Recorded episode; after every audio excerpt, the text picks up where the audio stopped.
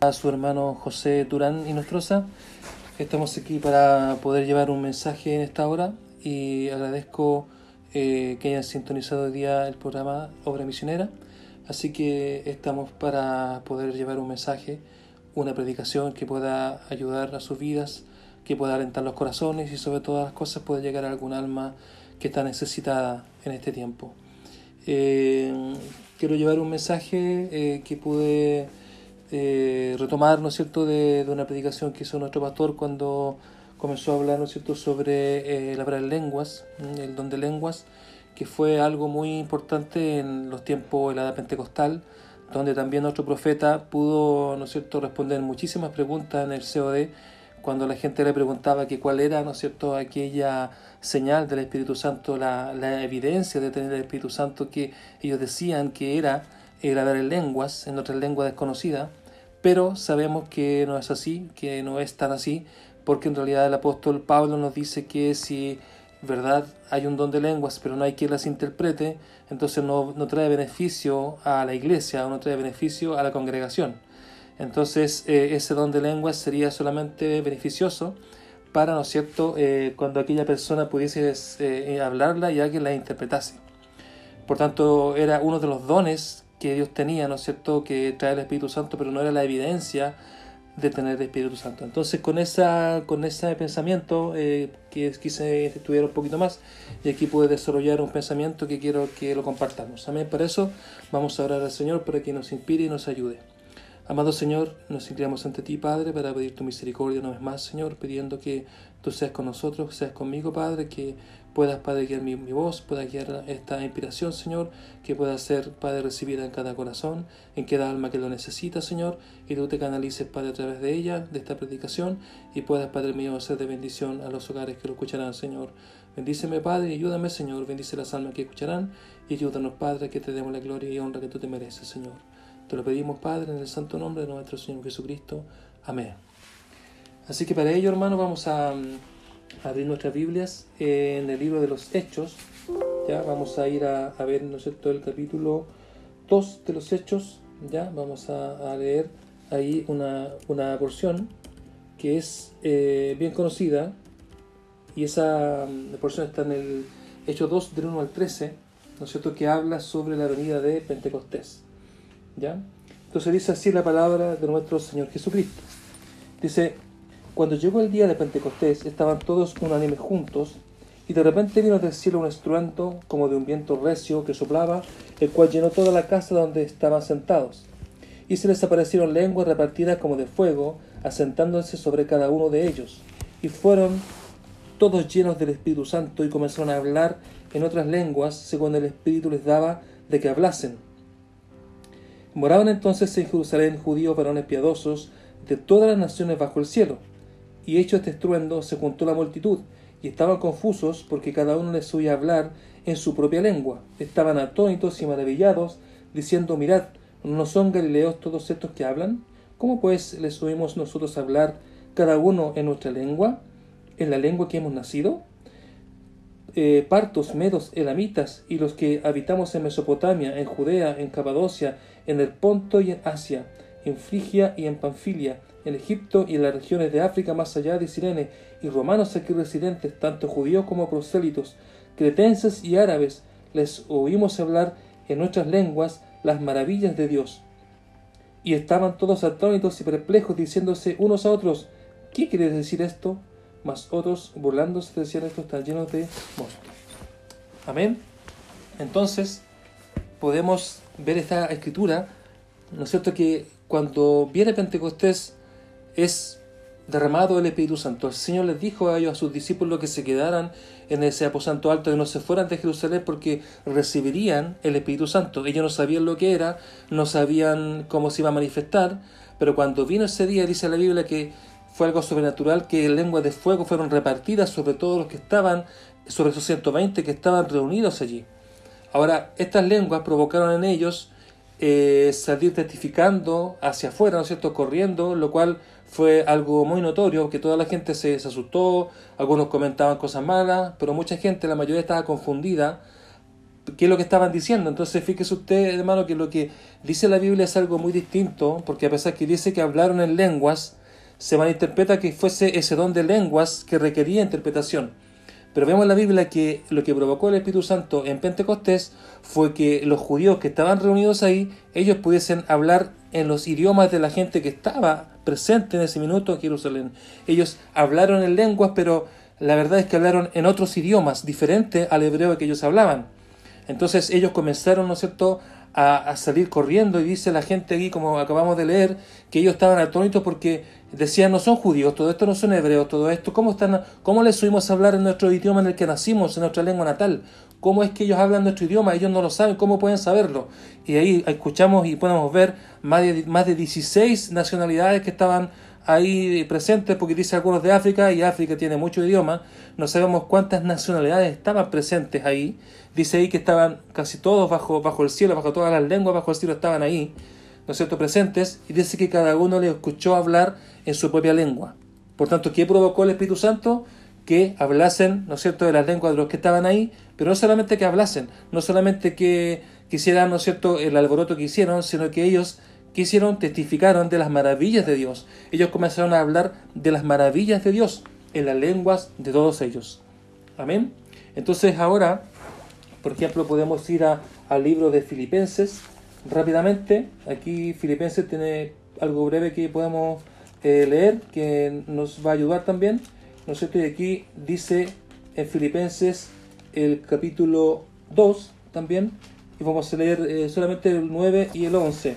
Dice, por lo cual Dios también le exaltó hasta lo sumo y le dio un nombre que es sobre todo nombre, para que en el nombre de Jesús se nombre toda rodilla de los que están en los cielos y en la tierra y debajo de la tierra, y toda lengua confiese que Jesucristo es el Señor para gloria de Dios Padre.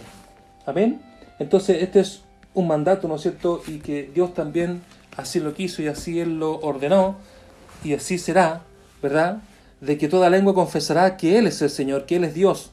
Por tanto, ya Dios ha cumplido esta escritura y la cumplió en Pentecostés porque toda lengua testificó y habló de las maravillas de Dios ese día en Pentecostés. Cuando el apóstol Pedro, ¿verdad?, después comenta todas estas cosas y les dice a ellos lo que estaba sucediendo porque ellos no lo entendían. Pero aquí Filipenses está diciendo, el apóstol Pablo está diciendo que es necesario que toda lengua confiese que Jesucristo es el Señor para gloria de Dios Padre. Amén. Entonces vemos que eso fue lo que provocó el Espíritu Santo en Pentecostés. Ahora, haciendo algo, ¿no es cierto?, un, un, contratipo de esto, ¿verdad? Podemos ver que en el Génesis, en el capítulo 11, la Biblia nos habla de Nimrod. ¿Quién era este Nimrod? Era hijo de Cus, y Cus era hijo de Cam. Por tanto, Nimrod era nieto de Cam. Y sabemos que Cam era la maldad que atravesó en el arca de Noé.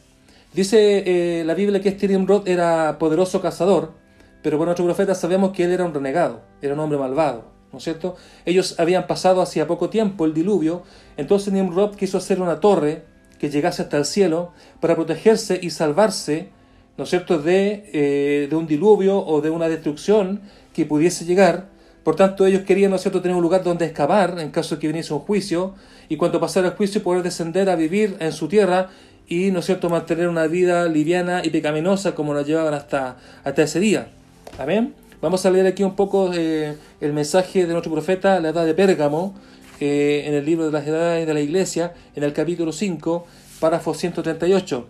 Dice, ahora hasta aquí hemos visto de dónde es que vino el politeísmo o la adoración de muchos dioses, pero ¿notó usted que también habíamos mencionado a un hombre llamado Cus, a quien fue dado un título de el padre de los dioses? ¿Notó, que, ¿Notó usted aquí el tema de la mitología antigua, en los que los dioses se identificaban con los hombres? De allí es donde viene la adoración a los antepasados. Así que nos conviene examinar la historia para conocer más cerca de la adoración a los antepasados, pues fue mostrado que Cus introdujo una adoración de tres dioses, Padre, Hijo y Espíritu Santo, o Padre, Hijo y Espíritu, tres dioses que eran iguales, pero él sabía que venía la simiente de la mujer, así que tenía que haber una mujer y su simiente en el cuadro. Esto fue traído a cumplimiento cuando murió Nimrod, su esposa Semiramis, la, lo edificó, o lo, lo deificó a él, ¿no es cierto? Lo hizo Dios, y así eh, se hizo ella la madre del Hijo y también la madre de los dioses, exactamente igual como la iglesia romana ha definido a María. dice que ella era sin pecado y que era la madre de Dios. Ella, Semiramis, llamó a Nimrod Zoroasta, lo cual quiere decir la simiente prometida de la mujer. Ahora, ¿no es cierto? Ellos tuvieron un hijo que se llamó Tamuz. Él era hijo de Semiramis y de Nimrod. Hay historias y mucha mitología en cuanto a estos tres personajes, pero lo que, lo que debemos rescatar de Nimrod, que él introdujo esta adoración trino y el politeísmo, adorar a más de un dios. Ellos afirmaron la idea del trinitarismo, Padre, Hijo y Espíritu. Se dice que el árbol de Pascua vino desde, desde ese entonces con la adoración a Nimrod, porque cuando él murió, plantaron un árbol y cada persona traía un presente a ese árbol recordando y llorando a este Nimrod, que era, ¿no cierto?, como un padre. Entonces, tenemos, no tenemos la certeza exacta de tantas cosas, pero nos conviene quedarnos con lo que dijo, nuestro profeta de él, ¿no es cierto? Porque hay otras muchas cosas más sobre Tamuz que se han escuchado por historias de eh, personas que han eh, escrito, que han hablado, historiadores, pero nos conviene, ¿no es cierto?, quedarnos con la referencia que hace nuestro profeta eh, sobre estas cosas y quedarnos ahí y no meternos más porque la verdad no tenemos tanta certeza de que sea exactamente la verdad y nos conviene hablar la verdad. Amén. Así que aquí tenemos algo importante, hermano. En, este tiempo la, la, tierra hablaba un solo idioma. Cuando Nimrod comenzó a hacer la torre de Babel, ¿no es cierto? Usted sabe por, el conocimiento que tenemos que Babel, ¿no es cierto?, era el lugar, era la, la, tierra que después se llamó Babilonia, ¿no es cierto?, donde Dios destruyó y confundió su lengua para que nadie se entendiera porque lo hizo Dios, porque estaban adorando al hombre, estaban adorando a Nimrod. Él hacía que la gente fuera obligada a ir a, presentar, ¿no es cierto?, eh, ofrenda a, a, esa torre, era, ¿no eran obligados a ir ahí, cada persona que venía de fuera era llevado obligado ahí, entonces él quiso ser adorado también y tomar el lugar de Dios. Por eso ellos fueron confundidos y hablaron en distintos idiomas que no se entendían entre ellos. Podemos ver hoy ver lo mismo hoy un hombre adorado por el mundo, admirado en todo el mundo, una autoridad en todo el mundo. ¿Quién será este hombre? El Papa. Pero cuando vino el Espíritu Santo en Pentecostés, hermanos, Dios hizo que todos hablasen en los idiomas de todas las nacionalidades que estaban presentes en Jerusalén en ese día, y ellos comenzaron a testificar qué cosa? Las maravillas de Dios. Entonces, ¿qué provocó el Espíritu Santo? La adoración a Dios. ¿Qué provocó la adoración del hombre? La confusión de las lenguas. Amén. Dios confundió su lengua hoy esa religión que nació allá desde esa, desde esa maldad que vino con Nimrod, la religión tiene más víctimas hoy día que las propias guerras.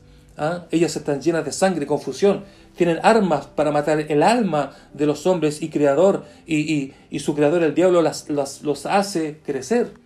¿ah? Cuando un hombre tiene el sentir de buscar a Dios, hermano, dice el profeta que lo primero que el diablo le muestra es una religión.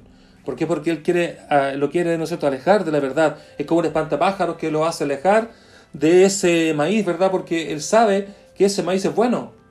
No lo hace alejar porque ese maíz es malo, sino que la comida de ella es buena. Ese es, ¿no es cierto?, el, fundamento para lo que sirve un espantapájaros, es la razón. ¿Ah? Y eso ha hecho el diablo. Y muchos de los hijos de Dios, muchos de nosotros fuimos llevados primeramente a religiones antes de venir al mensaje verdadero. Amén. Entonces, Hoy se ha construido una nueva torre de Babel con la misma intención que la construyó Nimrod. Ellos quieren escapar del juicio de Dios, ellos quieren eh, tener una, forma de, religión, quieren tener, ¿no cierto?, una iglesia donde ir, pero quieren, ¿no cierto?, eh, vivir una vida distinta, una vida pecaminosa y, así escapar del juicio de Dios, pero seguir pecando. ¿Ah? Era la idea de lo que quería hacer Nimrod, pero Dios la va a destruir, tal cual destruyó ¿no es cierto?, la torre que estaba en Babel.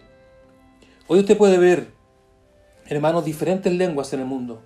¿Ah? Hoy día conocemos que hay muchos idiomas en el mundo, pero aún así ellos no pueden hablar el idioma de Dios. ¿Ah? La gente se ruboriza, se avergüenzan, no quieren saber nada de Dios, no quieren entender, no quieren acercar su alma a oír, ni menos tomar la Biblia y leerla. ¿Ah? Pero sí, aunque hay muchos idiomas, ¿verdad? Hoy día pudiese venir un ruso para acá, un japonés o un chino y probablemente nos hablen, no les vamos a entender. Pero sí hay espíritus, hermano, que son los mismos y aunque no hablen los mismos idiomas, aún se entienden, hermano. Amén. Los homosexuales se entienden entre ellos, los homicidas se entienden entre ellos, los viciosos se entienden, ¿ah? pero también los cristianos no nos entendemos. Podemos ser de distintas nacionalidades, podemos no hablar el mismo idioma, pero hay un espíritu que nos une, que es el Espíritu Santo, y ahí sí que nos entendemos. Amén. Hoy aunque haya diferentes lenguas en el mundo, el mensaje de Dios, hermanos, está en todos los países y está siendo predicado en toda la tierra. Amén. Ahora, en cuanto a la adoración, La Biblia fue escrita por hebreos. No hay ningún gentil que haya escrito un libro de la Biblia. Ahora el Espíritu Santo, la vez primera que cayó fue a judíos, hebreos, ¿no es cierto? Y el Espíritu Santo los hizo testificar de qué cosa, ya lo dijimos, de las maravillas de Dios. Por tanto, eso provocará el Espíritu Santo en cada corazón cuando caiga ahí, ¿verdad? La ganas de adorarlo y de testificar de Él. Eso es algo natural. Amén. Ahora, eh, en ese tiempo, ¿verdad? Antiguamente, si nos vamos hacia la antigüedad, el lugar más importante para adorar que existía se encontraba en Jerusalén. Allí estaba el templo, como está escrito, todo hombre debe adorar en Jerusalén. Ellos iban al templo a adorar, ellos llevaban sus ofrendas, ellos, ellos solo iban con una razón, adorar a Dios y que Él recibiera su adoración. Había sinceridad en el corazón, había seriedad en esto, hermano. No, no, no iban a cualquier parte, ellos iban a la casa de Dios y ellos estarían en la presencia de Dios. Me lo puedo imaginar, lo podemos ver. Hemos, eh, los, eh, los cineastas han tratado de interpretar cómo era esto. Ellos iban al templo porque allí la sangre era derramada porque estaba escrito que Dios tendría compañerismo bajo la sangre derramada. Bien lo sabía Job porque él sabía que había que ofrecer un cordero para todas las cosas y él lo ofrecía por sus hijos porque ellos pecaban y por si iban a pecar o no, él lo hacía porque era lo que estaba escrito y él alcanzó el grado de hombre justo delante de Dios. Amén. Pero usted sabe cómo fue la cosa que él pasó. ¿No es cierto? Él tuvo que ser probado hasta lo sumo. Pero aún así, en su libro hay palabras maravillosas como esta cuando él dice, he aquí bienaventurado el hombre a quien Dios castiga. Por tanto, no menosprecies la corrección del Todopoderoso, porque Él es quien hace la llaga y Él la vendrá. Él hiere y sus manos curan. Amén. Así es Dios, hermano. Amén. Él puede muchas veces corregirnos, pero Él tiene la cura para nosotros. Él no, no, nos va a destruir. Cuando Él nos corrige, Él no nos destruye. Él solamente nos enseña para que nos volvamos al camino. Amén. Entonces, la adoración que existía, hermano, era allí. El hombre tenía que tener compañerismo bajo la sangre derramada. Ellos podían prepararse todo un año, ellos podían prepararse, hermano, con su cordero, ellos podían criar a sus animales que iban a sacrificar, y ellos podían tomarlos sobre sus hombros y, podían subir, ¿no es cierto?, eh, todos los peldaños para llegar arriba al templo, a Jerusalén, para que entregarle eh, el, el, cordero, ¿no es cierto?, o, lo que llevaban para ofrenda, ya sea palomita o un buey, lo ofrecían a los sacerdotes por sus pecados. Amén. Había seriedad en esto y había amor, había había adoración, había felicidad en todo esto. Amén. ¿Por? Porque ellos, ellos son serios para adorar, hermano. a eso es lo que quiero llegar. Esto es como, como el meollo de, de, este mensaje. Quiero llegar a que nos enfoquemos en la adoración. En la adoración, porque los judíos saben adorar, porque ellos pueden hacer las cosas, porque ellos lo hicieron también, porque ellos pudieron llegar al corazón de Dios cuando ellos lo hacían. ¿Por qué? Porque ellos, ellos, es cierto, ellos no llevan la delantera, llevan cuatro mil años de, adoración a Dios. Ellos saben cómo hacerlo y cuando lo hacían, Dios bajaba, hermano. Amén. Gloria a Dios. Ellos lo hacían con una convicción de que ellos eran el pueblo de Dios y siempre lo hacían con esa seriedad y con gozo, con alegría, con fe, sabiendo que Dios los estaba mirando y aún lo hacen, hermano. Mostrando felicidad y libertad, orgullo de ser el pueblo de Dios. Nosotros los vimos hacerlo, hermano, con nuestro pastor y nuestros hermanos que fuimos esa vez allá a Israel, cuando estuvimos en Jerusalén, en el muro de los lamentos, los vimos a ellos, hermano. Ellos parecía como que todo el mundo los estaba mirando, pero e-, ellos eran ellos solamente. Ellos danzaban, ellos parecían ángeles danzando delante de Dios. Nadie podía quitar el gozo de ellos. Era algo para ellos sagrado, era, era una felicidad como si ellos estuvieran en el mismo cielo danzando delante de Dios. Hermano, lo único que les faltaba recibir a esos, a esos, a esos judíos era recibir al Mesías. Lo único que les faltaba era llegar ¿no es cierto?, con una convicción de que Jesucristo era el, Mesías. Hermanos, ellos lo tienen, ellos saben cómo adorar, ellos tienen la seriedad para hacerlo, ellos tienen la convicción para hacerlo, ellos tienen la fe para hacerlo. Amén. Gloria a Dios. Lamentablemente aún ellos en su tiempo no lo vieron, lo rechazaron. Él estuvo entre ellos, hermanos. Jesús estuvo entre ellos, como está escrito, a los suyos vino y los suyos no le recibieron. Él les sanó a sus enfermos, Él resucitó a sus muertos, Él alimentó a cinco mil personas liberó a hombres de espíritus de demonios. Amén. Perdonó, dice, y no juzgó a los pecadores condenados a muerte en su presencia. Les predicó la verdad de la palabra. Amén. Gloria a Dios. Y ellos no lo vieron, pero sabemos que Dios los cegó para que pudiéramos entrar nosotros. Amén. Cuántas cosas buenas hizo Jesús por él. Aleluya. Por eso dice la Biblia que los judíos, aunque están cegados, que Dios los cegó por nosotros, pero por eso dice que ellos lo verán y serán convertidos en un solo día. Ellos podrán ser convertidos en un solo día, hermano. Amén. Hermano, nosotros estuvimos allá, pudimos ver, hoy día usted puede ver eh, cuando hay una fiesta judía en nuestro país o, o en la ciudad de Santiago, usted puede ver, hermano, cuando hay una fiesta judía, ¿qué es lo que sucede? Los comercios judíos cierran. Usted ve las cortinas abajo, cerradas, ¿por qué? Y usted entiende, ah, hoy día es una fiesta, por ejemplo, la fiesta del Purim, una fiesta judía, donde ellos, ¿no es cierto?, los judíos celebran esa, ¿verdad?, esa fiesta y cierran sus negocios y no venden. Amén, sea el día que sea. Aunque sea un día para ganar dinero, ellos tienen respeto de eso y lo hacen. Aleluya. Nosotros estuvimos allá, hermano, y cuando era el Sabbat, era el día viernes, el día previo al Sabbat, había una cena entre ellos. Había un lugar para poder cenar. Ellos estaban cenando la noche previa. Nosotros nos tocó estar ahí en, en un kibutz estar ahí, ¿no es cierto?, en un hotel, en, un kibutz donde había un casino donde podíamos tener un tenedor libre y podíamos cenar ahí, cenamos con ellos, hermano, y vimos cómo los judíos se comportaban. Había una silla para el profeta Elías, eh, ellos tomaban su bendición de los alimentos de pie, con la mayor reverencia que se podía. Ellos se vestían de una manera distinta el viernes porque el día siguiente era el día de reposo. Ellos se vestían con un kipá distinto, con un kipá bonito, dorado, con hilos dorados de oro, ¿no es cierto? Como tipo perlado el, el kipá. Ellos trataban de poder eh, impactar y, hacerlo de la mejor manera, de lo más sagrado posible para Dios. Amén. Y al día siguiente, hermano, nosotros tuvimos que ir a otro lugar porque era Jerusalén y, todo y todas las ciudades que estaban ahí cierra por completo y no hay nadie, no vuela una mosca en el día sábado. Hermano, si usted lo ve aquí en algunos locales, pues déjeme decirle que hoy día hay un país en el mundo que guarda el sábado y guarda algo para Dios, pero lo hace el país completo, lo hace el país entero, hermano. Amén.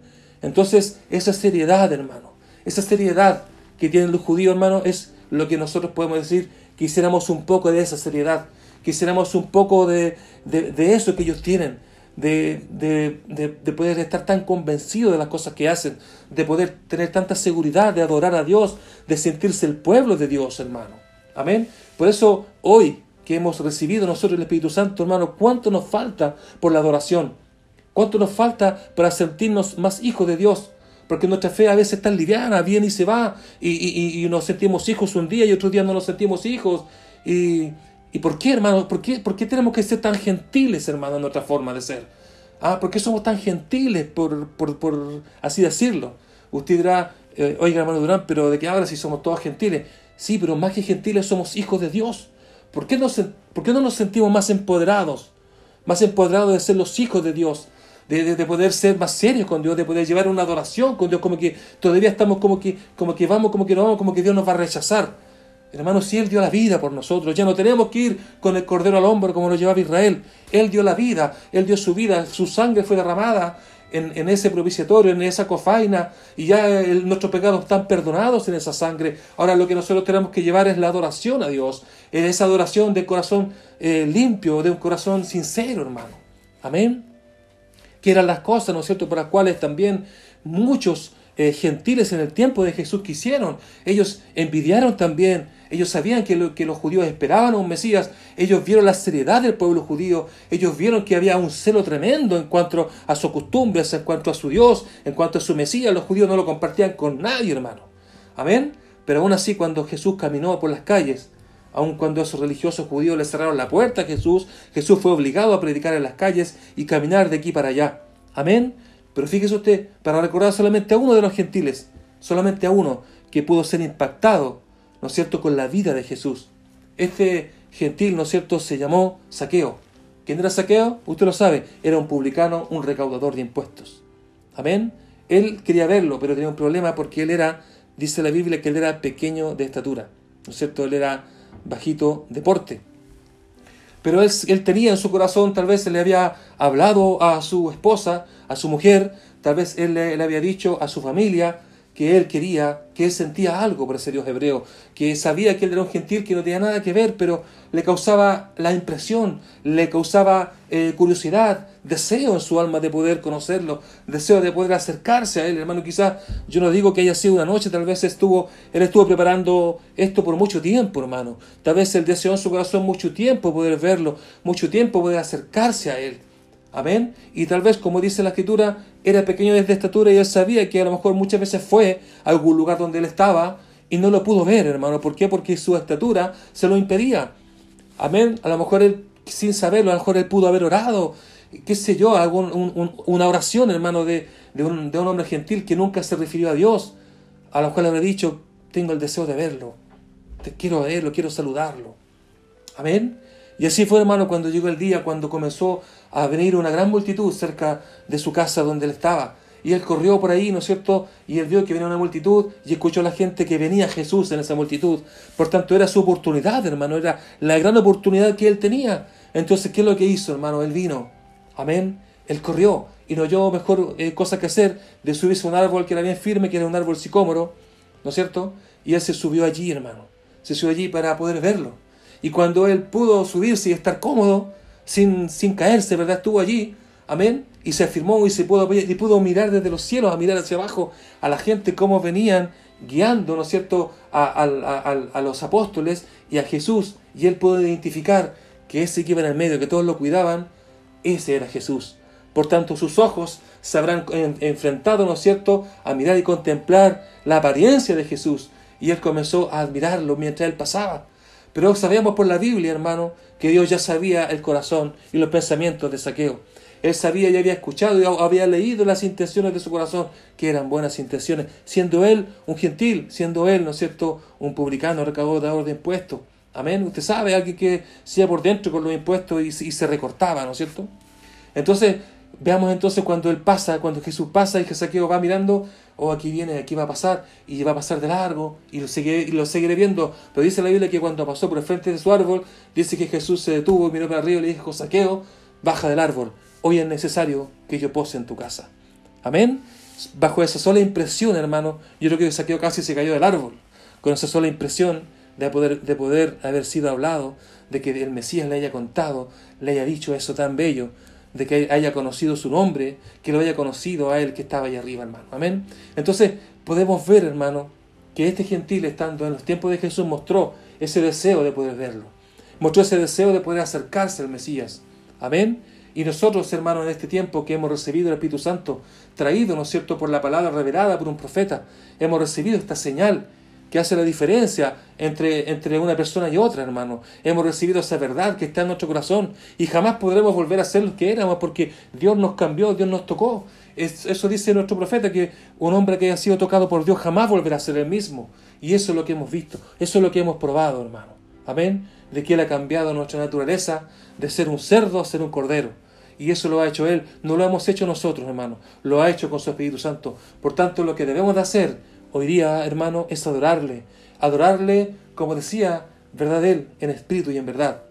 Dice aquí este, este párrafo pequeño del mensaje de ordenación, párrafo 99, dice, y yo pienso que, que nuestras expresiones, dice nuestro profeta, que nosotros debiéramos constantemente anhelar estar en la adoración, en cualquier sitio, para adorar al Señor, cuando nos juntamos para adorarle a Él, adorarle en el hogar, adorarle mientras conducimos nuestros vehículos, en donde quiera que estemos, adorar al Señor. Solo orar, dice él.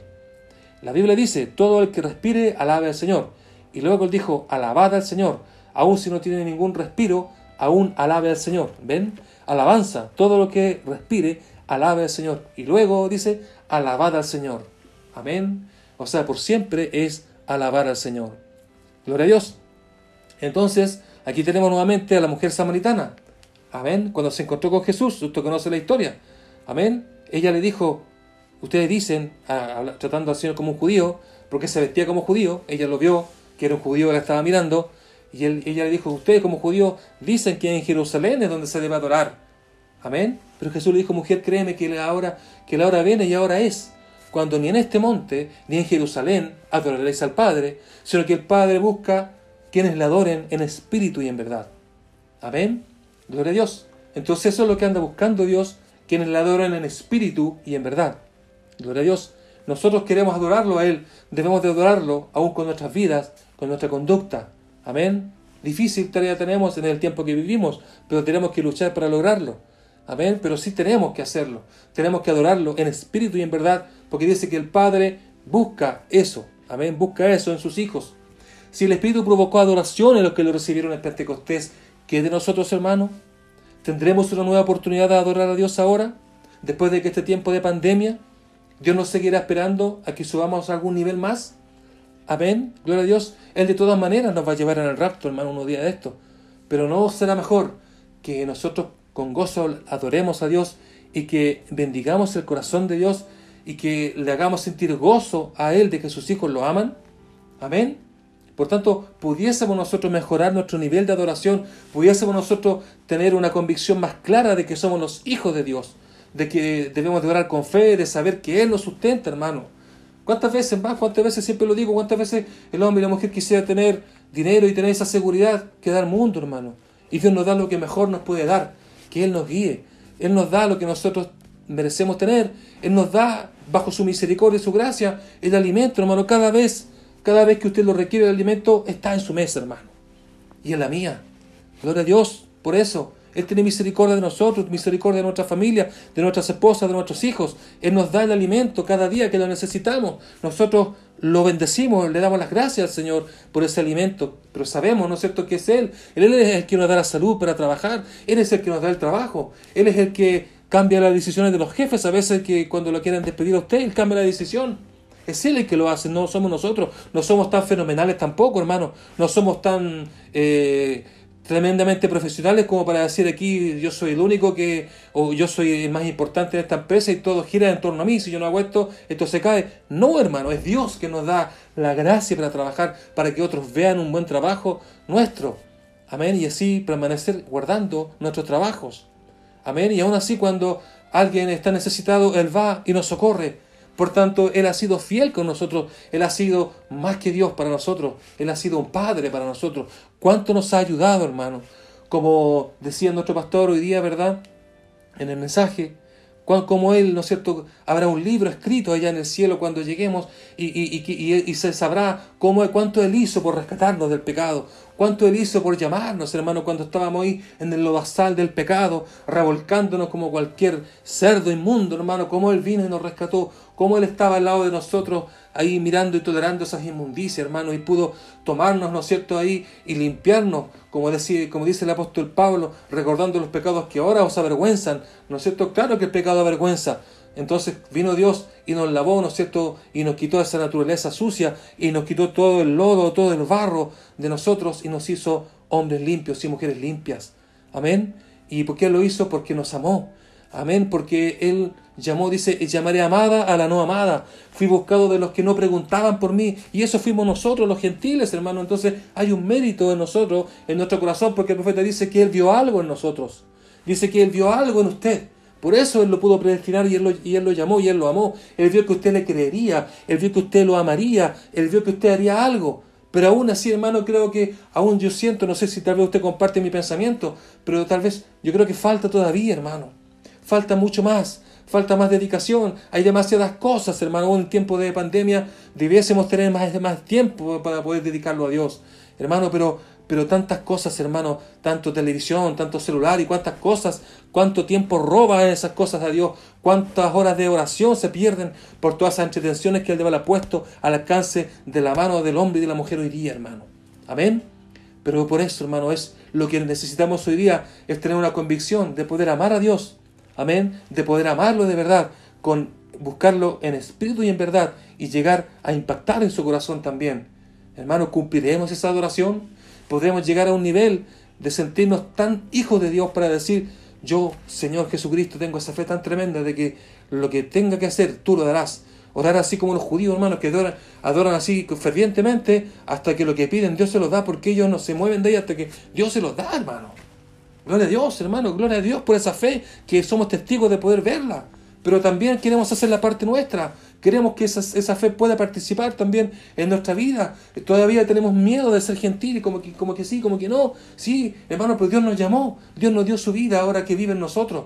Tenemos ahora un Padre, tenemos que reconocerle como un Padre, adorarlo y creerle que Él está presto a nosotros para ayudarnos, para poder socorrernos. Hermano, él lo ha hecho hasta ahora y Él lo seguirá haciendo. De alguna manera lo logramos, hermano, porque nuestro profeta, cuando fue allá, más allá de la cortina del tiempo, ¿no es cierto? Él nos vio. Él nos vio con vestiduras blancas y todos corrimos a saludarlo y a abrazarlo. El ángel le dijo, ellos son todos Branham, son todos tus convertidos. Amén. Él dijo al ángel, no pueden ser tu Branham porque mi familia no puede ser tan grande. Amén. No, no son tus familiares de carne, pero son los engendrados por ti. los, tus seguidores, los que creyeron tu mensaje. Amén. Él nos vio. Hermano, ahora, ¿de qué preocuparnos? Amén. ¿Cuántas veces el diablo viene con temores, con atemorizándonos, con, enfermedades, con, con, eh, con necesidad económica, con pérdidas de trabajo, con cuántas cosas, con problemas en el hogar y miles de cosas que el diablo viene trayendo, hermano, para asustarnos, para, para sacarnos del pedestal de hijos de Dios y votarnos, hermano, y que perdamos la fe. ¿Cuántas veces viene el diablo con esas cosas, hermano? Amén. Con cuánta, cuánto sí alarde, alarde viene el diablo para hacernos, para hacernos eh, pensar que no somos hijos de Dios. Pero ¿cuán, cuánto, hermano, podemos entender, cuánto sabemos de que Dios nunca nos ha abandonado, de que cuando oramos a Él con sinceridad de corazón, sabemos que Él nos escucha, sabemos que Él está presto para ayudarnos y hemos recibido esa ayuda, hermano. Yo creo que todos nosotros, los que le amamos, los que hemos creído este mensaje, amén, hemos experimentado esa ayuda de parte de Dios, hemos eh, experimentado ese sostén de parte de Dios, hermano. Y como sea que, que lo hagamos, hermano, tenga uno usted la fe hoy día suficiente para hacerlo, Él igual lo va a hacer, porque nuestra incredulidad no va a estorbar a Dios, nuestra incredulidad no va a detener a Dios. Amén. El profeta nos vio al otro lado de la cortina del tiempo, y sea como sea, de alguna manera llegamos, hermano. Así que si el diablo está escuchando, sabe diablo que de alguna manera los hijos de Dios llegamos a ese lugar, llegamos a estar allá en la presencia de Dios. Nuestro profeta nos vio y lo saludamos. De alguna manera, sea como sea, estuvimos allá y estaremos allá. Amén. Así que hermanos, no hay cómo, no hay cómo perder esta salvación tan grande. No hay cómo, está puesta sobre nosotros. Dios nos llegó, nos dio esta adoración, hermano. Amén. Nos dio este Espíritu Santo para que lo adorásemos. Amén. Gloria a Dios. Nos tomamos, no somos de la denominación, no somos eh, los, eh, los, herederos de, de, Nimrod, que creó, ¿no cierto?, algo, una, una chapa, una torre para poder escapar de los castigos de Dios y después bajar y seguir pecando. No, nosotros le creímos a Dios y adoptamos una vida cristiana. Queremos vivir una vida para Dios. Cada día nos esforzamos por vivir para Él. Cada día queremos hacerlo lo mejor posible. Cada día, ¿no es cierto?, nos dolemos cuando hacemos algo malo. Cada día queremos dedicarnos a Él. Cada día queremos amarlo. Queremos que Él nos lleve. Nuestra oración diaria es que Él venga por nosotros. No queremos seguir en esta tierra. Queremos irnos de aquí. No hay nada que nos pudiese eh, poder entusiasmar más que estar con Él, hermano. ¿Ah? ¿Acaso usted cree que un millón de dólares, mil millones de dólares, no hará decir ya, pero me gustaría quedarme un añito más para disfrutar después irme con el Señor? De ninguna manera, hermano, ningún hijo de Dios pensará así. Todos queremos irnos a una, todos queremos irnos con Él cuanto sea. Ojalá hoy puede, ser venir por nosotros y llevarnos con Él y estar en su presencia, hermano. Gloria a Dios. Entonces, por tanto, mi hermano, ¿puede usted, puede, puedo yo, podemos adorar a Dios en una esfera más elevada? ¿Podemos llegar a, algo más con Dios? ¿Podemos amarlo de una mejor manera? ¿Adorarlo con más fe? ¿Más empoderados así como lo hace el pueblo judío? Amén. ¿Podemos hacerlo? Y usted, amigo que escucha, ¿ha dado alguna vez, usted alma, que, que tal vez estas palabras lleguen a, sus oídos, ¿usted alguna vez ha adorado a Dios? ¿Ha levantado su mano al cielo alguna vez y le ha dado un gloria a Dios alguna vez a Él? ¿Lo ha hecho alguna vez? ¿No cree que esta es una buena oportunidad para hacerlo? ¿No cree que es un tiempo de que Dios está llamando, que ha permitido esto, que esta pandemia pase para que la gente pueda tener la oportunidad de pensar y recapacitar tal vez por última vez? Amén. Él dice que siempre se revelará a un corazón sincero. Y si usted es sincero hoy día, Él se revelará a su corazón. Gloria a Dios. ¿Llegaremos a llamar la atención de Dios? Israel ya lo hizo, hermano. Nosotros tenemos que hacerlo. Por la edad de nuestros hermanos lo hicieron. Hubo gentiles, ¿no es cierto?, que llegaron a un tal nivel que ellos pudieron hacer muchas cosas, hermano, y merecían el galardón. Tú dice el apóstol que Dios les permitió ahí que se quedaran para que no fuesen, para que no fuesen ellos primero eh, eh, raptados sin nosotros, que ellos pudiesen alcanzar el premio antes que nosotros. Amén. Pero Dios tenemos, tenemos que hacerlo nosotros ahora. Es nuestra oportunidad. Él pagó el precio para que lo adorásemos. Por tanto, debemos de hacerlo no solamente como lo hacemos hoy día, sino que adorarlo en espíritu y en verdad. Aleluya, hermano. Si esto ha servido de alguna manera, hermano, ha servido. Esta pandemia ha servido para recapacitar, ha servido para valorar.